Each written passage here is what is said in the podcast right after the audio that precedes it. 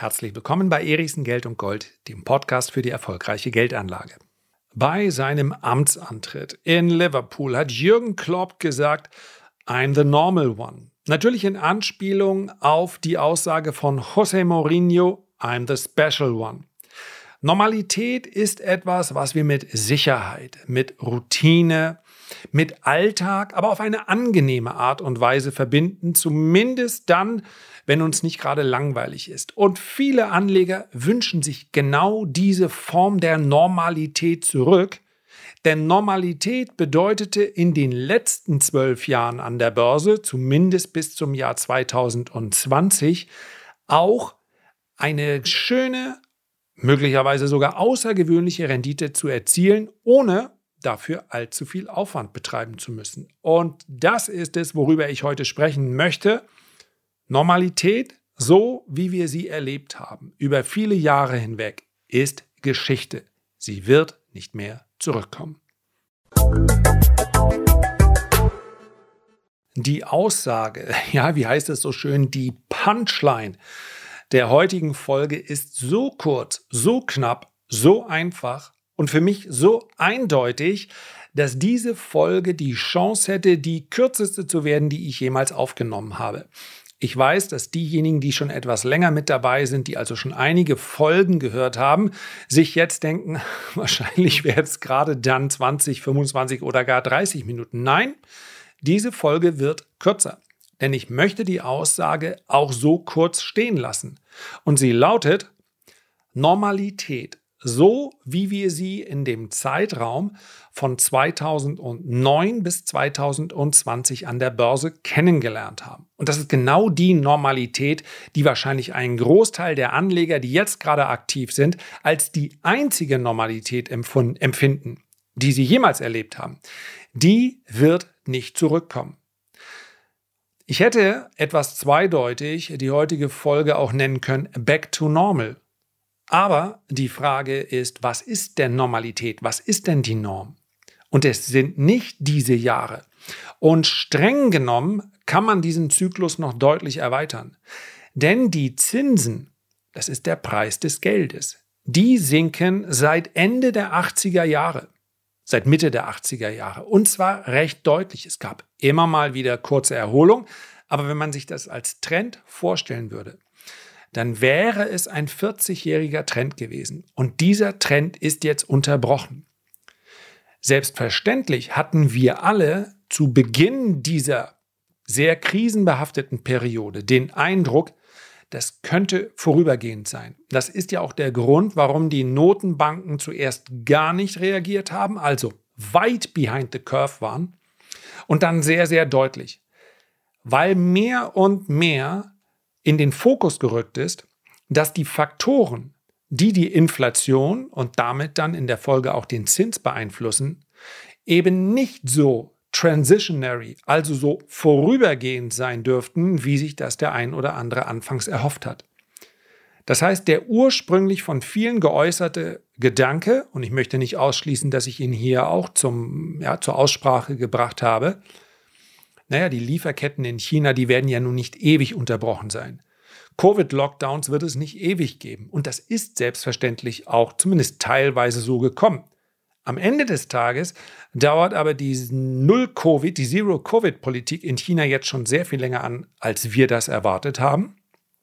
Und auf der anderen Seite hat selbstverständlich der Krieg in der Ukraine noch einmal zu massiven Verschiebungen geführt. Er hat dazu geführt, dass unser größter und wichtigster und mit weitem Abstand billigster Gaslieferant nicht mehr zur Verfügung steht. Und ganz ehrlich, selbst die allergrößten Optimisten werden doch nicht glauben, dass es in den nächsten Jahren wieder zu Gaslieferungen aus Russland kommen wird. Und die Verschwörungstheoretiker haben sicherlich einiges an Arbeit zu tun bekommen durch die Zerstörung der Pipelines. Ja, nicht mal mehr theoretisch fließt da jetzt Gas durch. Und wenn ich das richtig verstanden habe, dann dauert es lange, solche Pipelines zu reparieren. Und selbst wenn sie wiederhergestellt werden könnten, russisches Gas ist Geschichte. Und das russische Gas war ganz wesentlicher Bestandteil des Wirtschaftsstandorts Deutschland bzw. seines Erfolges. Zurück zur Normalität. würde eigentlich bedeuten, die Zinsen sinken dann wieder, weil die Inflation irgendwann nachlässt. Und es gibt zahlreiche Sprichwörter, die allesamt irgendwie plausibel erscheinen, aber wahrscheinlich ist das Bild, was man am ehesten noch verwenden kann, auch wenn es ein bisschen platt ist. Naja, das ist wie mit der Zahnpasta. Wenn du es einmal das Zeug aus der Tube rausgedrückt hast, dann ist es wahnsinnig schwer, zumindest ohne große Streuverluste, die Zahnpasta irgendwie wieder zurückzubringen in die Tube. Und so verhält es sich auch mit der Inflation. Ich bin eindeutig nicht im Lager derer, die sagen, wir werden es dauerhaft mit weit erhöhten Inflationsraten zu tun haben. Also jenseits der 6, 7 oder 8 Prozent oder gar einer Hyperinflation. Es spricht praktisch nichts für eine Hyperinflation, solange nicht irgendwelche exogenen Schocks dafür sorgen. Also es gibt natürlich theoretische Ereignisse, die dafür sorgen könnten, dass es kurze hyperinflationäre Schocks gibt.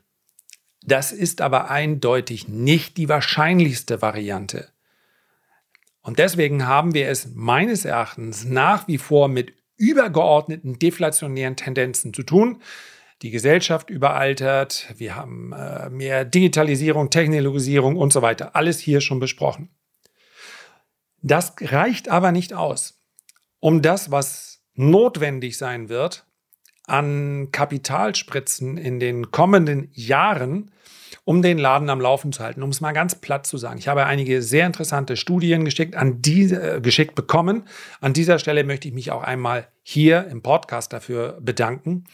Ja, dass mittlerweile dieses Netzwerk so groß ist, das Netzwerk von Hörern, von Lesern, von Lesern der Renditespezialisten, aber auch von denjenigen, die äh, regelmäßig die Videos anschauen dass es so groß geworden ist, dass ich freundlicherweise diese Studien zugeschickt bekomme, das hilft mir wahnsinnig, um dieses Bild auch komplettieren zu können. Am Ende muss man einen eigenen Standpunkt entwickeln und es gibt durchaus, das möchte ich an dieser Stelle überhaupt nicht verhehlen, Experten, die diesen Status zu Recht genießen, die sagen, Inflation wird ein sehr vorübergehendes Phänomen sein.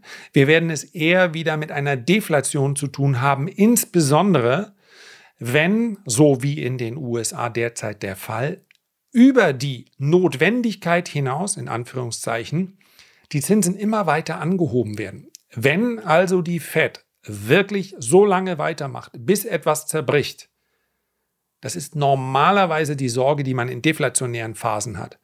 Ja, eine Deflation möchten Volkswirte und Notenbanker auf jeden Fall ausschließen, weil die Kollateralschäden sehr schwer absehbar sind. Und wenn wir jetzt davon ausgehen, die Fed wolle erst etwas kaputt machen, sei es nun der Immobilienmarkt oder der Arbeitsmarkt, um die Inflation runterzubringen, dann muss man auch damit rechnen, dass das Ganze wesentlich länger andauert, als sie sich das ursprünglich ausgedacht hatten. Und wenn wir uns die Projektionen anschauen, dann rutschen wir ja in eine deutliche Rezession in den USA und selbstverständlich gehen in der, in der Rezession Dinge kaputt. Und wenn man dann nicht so schnell wie gedacht aus der Rezession wieder rauskommt, dann kann man ganz leicht ein Modell entwickeln, in dem uns die Rezession viel länger beschäftigt. Übrigens eine Rezession, die dann so grundlegend und so taktischer Natur wäre, dass dann die Zinssenkungen, die natürlich letztlich auch eingepreist werden, in dem Moment auch nicht mehr helfen. Also mit anderen Worten, wenn man eine Wirtschaft in ihren Grundfesten so sehr erschüttert, dass praktisch die, die Basis für die Wirtschaft kaputt geht. Ja, also das Unternehmen die Segel streichen, das ist alles nicht der Plan der FED, muss man ganz klar sagen. Die FED richtet sich derzeit am Verbraucher aus, am Konsumenten. Sie will die Wirtschaft selbstverständlich nicht zerstören, ja, weil sie davon ausgeht, dass die Wirtschaft so einen schnellen, äh, so eine schnelle Erhöhung der Zinsen ganz gut verträgt. Für den Verbraucher wird es aber schwierig, auf dem Arbeitsmarkt wird es schwierig und auch auf dem Häusermarkt wird es schwierig.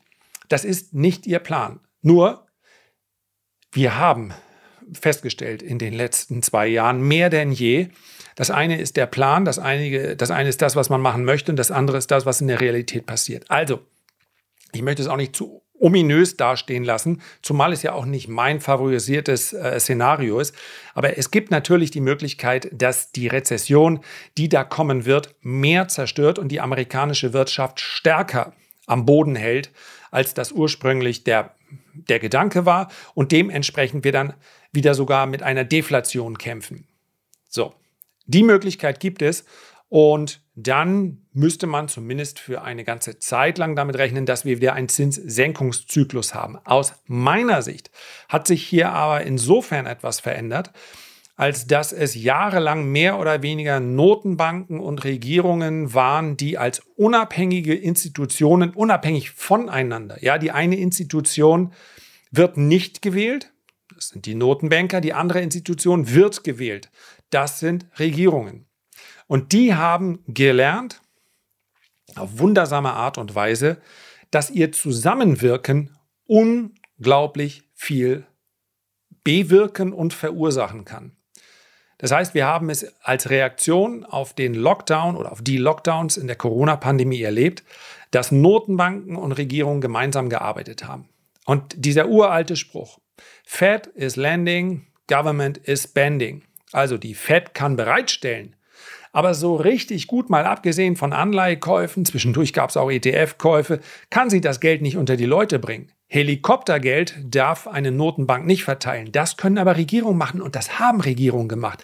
Und erst das hat diese konzertierten gemeinsamen Aktionen haben dann dazu geführt, dass die Inflation, die man ja zehn Jahre lang sich gewünscht hat, wo man hin und her palavert hat, äh, naja, die zwei Prozent, vielleicht reichen ja auch 1,5 Prozent und irgendwann, als man sie im Horizont hat, man gesehen hat, hat man auch gleich gesagt, wenn es mehr als zwei Prozent werden, auch kein Problem. Es geht jetzt mehr um eine Inflation, die dann später im Durchschnitt wieder bei 2% sein sollte. Das war zu einem Zeitpunkt, als klar war, ja, wenn wir die 2% erstmal erreichen, dann würden wir die auch überschießen. Und das ging natürlich wahnwitzig schnell. So. Und jetzt haben wir meines Erachtens eine Phase, in der aufgrund der der zahlreichen Problematiken. Und ich spreche hier nicht mal nur über die nächsten Monate und über 200 Milliarden, die hier zum genutzt werden, um nachvollziehbar den Bürger jetzt zu schützen, zu unterstützen. Ja, das heißt, ich glaube, heute, während ich diesen Podcast, entweder heute oder morgen wird es ja erst beschlossen, aber es sind sich alle einig, die 200 Milliarden sind da. Und der Rest von Europa guckt natürlich auf die 200 Milliarden und sagt, ach, Ihr könnt euch die 200 Milliarden leisten. Ihr habt uns immer gesagt, wir geben zu viel aus. Und jetzt nutzt ihr eure wirtschaftlich relativ starke Position aus, denn Deutschland kann sich aufgrund seiner vergleichsweise überschaubaren Verschuldung verglichen mit den äh, südeuropäischen Staaten, kann sich die 200 Milliarden leisten. Und was machen wir nun? Also das, und dafür kriegen wir gerade richtig Lack. Wenn schon Macron sagt, mein lieber Olaf, uiuiuiui, was ich, jetzt habe ich wirklich händeringend überlegt, was er auf Französisch sagen könnte. Und dann fällt mir aber nur ein deutscher Satz mit französischem Akzent ein. Lass ich mal bleiben. Ja? Er sagte, äh, j'habite à Paris. Ähm, was sagt er dann noch? Ähm, Le ciel est bleu und so weiter. Also er sagt bestimmt ganz viel und er sagt es wahrscheinlich auf Deutsch oder er sagt es per Übersetzer. Auf jeden Fall sagt der Olaf, so geht es auch nicht. Wie ist es jetzt hier mit der Solidarität? Wir stehen da ziemlich alleine da.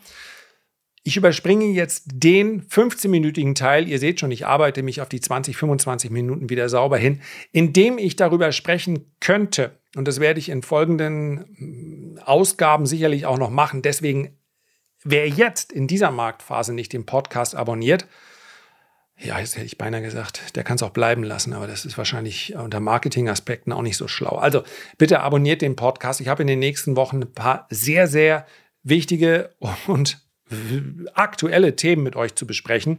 Zum Beispiel eben Eurobonds. Das, wir haben ja bereits jetzt faktisch eine Vergemeinschaftung der Schulden. Aber jede Partei, die jetzt noch damit kokettiert, und das ist im Wahlkampf, wird das wahrscheinlich häufiger passieren, zur Not treten wir aus der Eurozone aus. In diesem Umfeld ganz sicherlich nicht. Wie willst du dich bitte alleine auf dem Markt verschulden durch die Ausgabe von Staatsanleihen, wenn du nicht mehr im äh, Schutze von Brüssel bist? Also das geht eigentlich gar nicht. Wahlen gewinnt man damit wahrscheinlich extra, ganz sicherlich weiterhin noch, aber jetzt in dieser Marktphase kannst du praktisch nicht raus.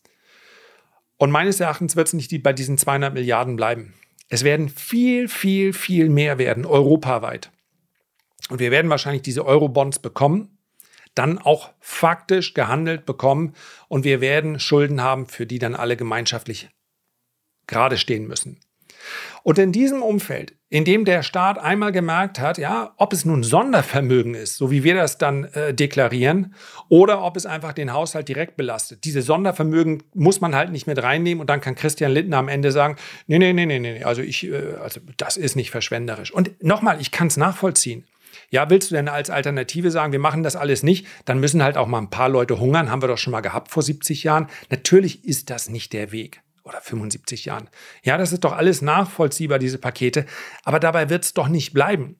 Die Energiewende an sich, und da geht es nicht mal um diese Probleme, die wir jetzt gerade haben durch das fehlende russische Gas. Ja, das wird für den Winter sind die Gasspeicher voll. So wie ich das jetzt mitbekommen habe, passt das. Da muss sich keiner große Sorgen machen. Irgendwann wird das auch bei Twitter ankommen. Kleiner Seitenhieb Ende. Aber danach haben wir das Problem selbstverständlich. Das lässt sich nicht von einem Jahr aufs andere lösen. So schnell bekommen wir unser Flüssiggas nicht. Noch dazu ist es auch sehr viel teurer. Die ganze Infrastruktur dafür steht noch nicht. Also das sind diese allein nur, ich spreche hier nur über die Energiewende. Das ist jetzt noch nicht mal das, damit ist noch nicht mal das Problem des deutschen Arbeitsmarktes gelöst. Damit ist noch nicht unser Rentensystem wieder auf gesunden Füßen. Nur das wird weitaus mehr als 200 Milliarden verlangen. Und das sind dann nur in Anführungszeichen die deutschen Probleme. Natürlich ist es die größte Volkswirtschaft in der Eurozone. Aber natürlich sind es ähnliche Probleme auch in der südlichen Eurozone, überall in der Eurozone. Wir sprechen vermutlich über weit über einer Billion. Und egal ob Sondervermögen oder nicht, das ist letztlich die Büchse der Pandora, die jetzt geöffnet wird. Und dieses Kapital wirkt in Schüben dann auch inflationär. In dem Moment nicht, wenn jetzt jemand sagt, naja, aber Hilfszahlungen können ja nicht inflationär sein. Das geht ja um etwas, was jemand vorher nicht hatte. Vollkommen richtig. Aber in der Folge sind sie es meist doch. Das heißt also, wir werden meines Erachtens inflationäre Schübe sehen. Und das, und jetzt muss ich ja unter 20 Minuten bleiben, sonst würde ich mir selbst widersprechen, und das, meine Lieben, ist für mich ein Zurück zur Normalität, was die Geldanlage angeht. Back to normal, so wie es sich viele erhoffen. Das Geld kostet nichts, der Zins ist niedrig, die Inflation spielt keine Rolle, werden wir im Ansatz spüren, denn diese starke inflationäre Phase, die wir gerade haben, liegt ja eigentlich schon in der Vergangenheit. Wir messen hier ja immer, wir blicken ja in die Vergangenheit. Das heißt, das kann durchaus sein, dass die Maßnahmen dafür sorgen, je nachdem, wie lange sie eben auch noch anhalten, dass wir zur anderen Seite überschießen und es uns kurz so vorkommt, als spiele Zins und Inflation keine Rolle mehr. Das wird aber vorübergehend sein. Das heißt, die nächste Dekade, weiter will ich mich mal nicht aus dem Fenster legen, mir wäre es lieber, ich dürfte von fünf bis sieben Jahren nur sprechen, wird immer mal wieder inflationäre Schübe erleben und wird nie wieder einen Zins erleben, der auf den Nullpunkt rutscht. Ja, negative Realzinsen werden wir erleben. Zweifellos sogar. Da kommt der Anleger, muss selber was dafür tun, um hier seinen Kopf aus der Schlinge zu ziehen. Aber die Leitzinsen, die werden nicht wieder sich auf diesem Niveau befinden. Und diese Art des Quantitative Easing, wie wir sie erlebt haben, wird so schnell auch nicht wieder stattfinden, beziehungsweise wird sich möglicherweise mit Tightening-Prozessen, also mit Prozessen, in denen die Geldmenge wieder reduziert wird, es wird einfach sehr viel aktivere Notenbankpolitik geben, als das in den letzten zehn beziehungsweise zwölf Jahren der Fall war. Und wenn ich sage back to normal, dann muss man sagen, in allen Jahrzehnten davor hat die Welt aber auch gelebt mit einem Zins und mit einer Inflation. Und sie wird auch danach weiterleben. Damit werden aber auch all diejenigen, und mit dem Gedanken möchte ich die heutige Folge dann beenden, das ist nämlich eigentlich nochmal ein komplett neuer Gedanke, all diejenigen, die sich so weit aus dem Fenster lehnen, dass sie sagen, passive Geldanlage kann, und dann wird gerne nochmal gesagt, und das ist mathematisch bewiesen, durch aktive Anleger ja, in ihrer Performance nicht geschlagen werden. Keiner schlägt den Markt. Ich finde das relativ mutig zu behaupten, angesichts der Tatsache, dass es ja unglaublich viele sehr prominente Investoren gab, die genau das im Übrigen auch über sehr lange Zeiträume geschafft haben. Warum sollte es denn durch aktive Anlage nicht möglich sein, eine bessere Performance zu erzielen als durch passive Anlage. Damit will ich die passive Anlage, also beispielsweise das Kaufen eines ETFs und dann das Halten, ja, vielleicht sparen in zwei, drei ETFs. Ich will das gar nicht verteufeln. Aber es geht zu weit, wenn man sich so weit rauslehnt, dass man sagt, es ist gar nicht möglich, die Performance, die man hier erzielt, zu schlagen. Vorsicht, Risikodisclaimer. Für die allermeisten Privatanleger gilt genau das. Denn das aktive Anlage ist natürlich eine eigene Disziplin und sie ist nicht einfach zu erlernen und sie ist nicht umzusetzen, indem man sich am Bahnhof ein paar Zeitschriften kauft und dann dort die Musterdepots nachhandelt. Das ist nicht möglich. Womöglich noch miteinander kombiniert. Die meisten Privatanleger werden das nicht schaffen, so wie die meisten Menschen sich nicht einfach in ein Flugzeug setzen können und dann vom Boden abheben. Das Abheben klappt vielleicht noch und der Rest ist dann ein weniger guter Ausgang. Aber selbstverständlich ist es möglich und es gibt auch zahlreiche Beispiele dafür. Das wollen wir aber beim nächsten Mal besprechen. Für heute erstmal Ende aus Feierabend. Herzlichen Dank für deine Aufmerksamkeit. Wenn du dir jetzt bitte 10 Sekunden Zeit nehmen würdest, um ein kurzes Feedback oder einen Kommentar zu hinterlassen oder vielleicht diesen Podcast zu abonnieren, falls noch nicht geschehen, dann würde ich mich darüber sehr freuen. Und ansonsten freue ich mich darüber, wenn wir uns beim nächsten Mal gesund und munter wiederhören. Ganz herzliche Grüße, dein Lars.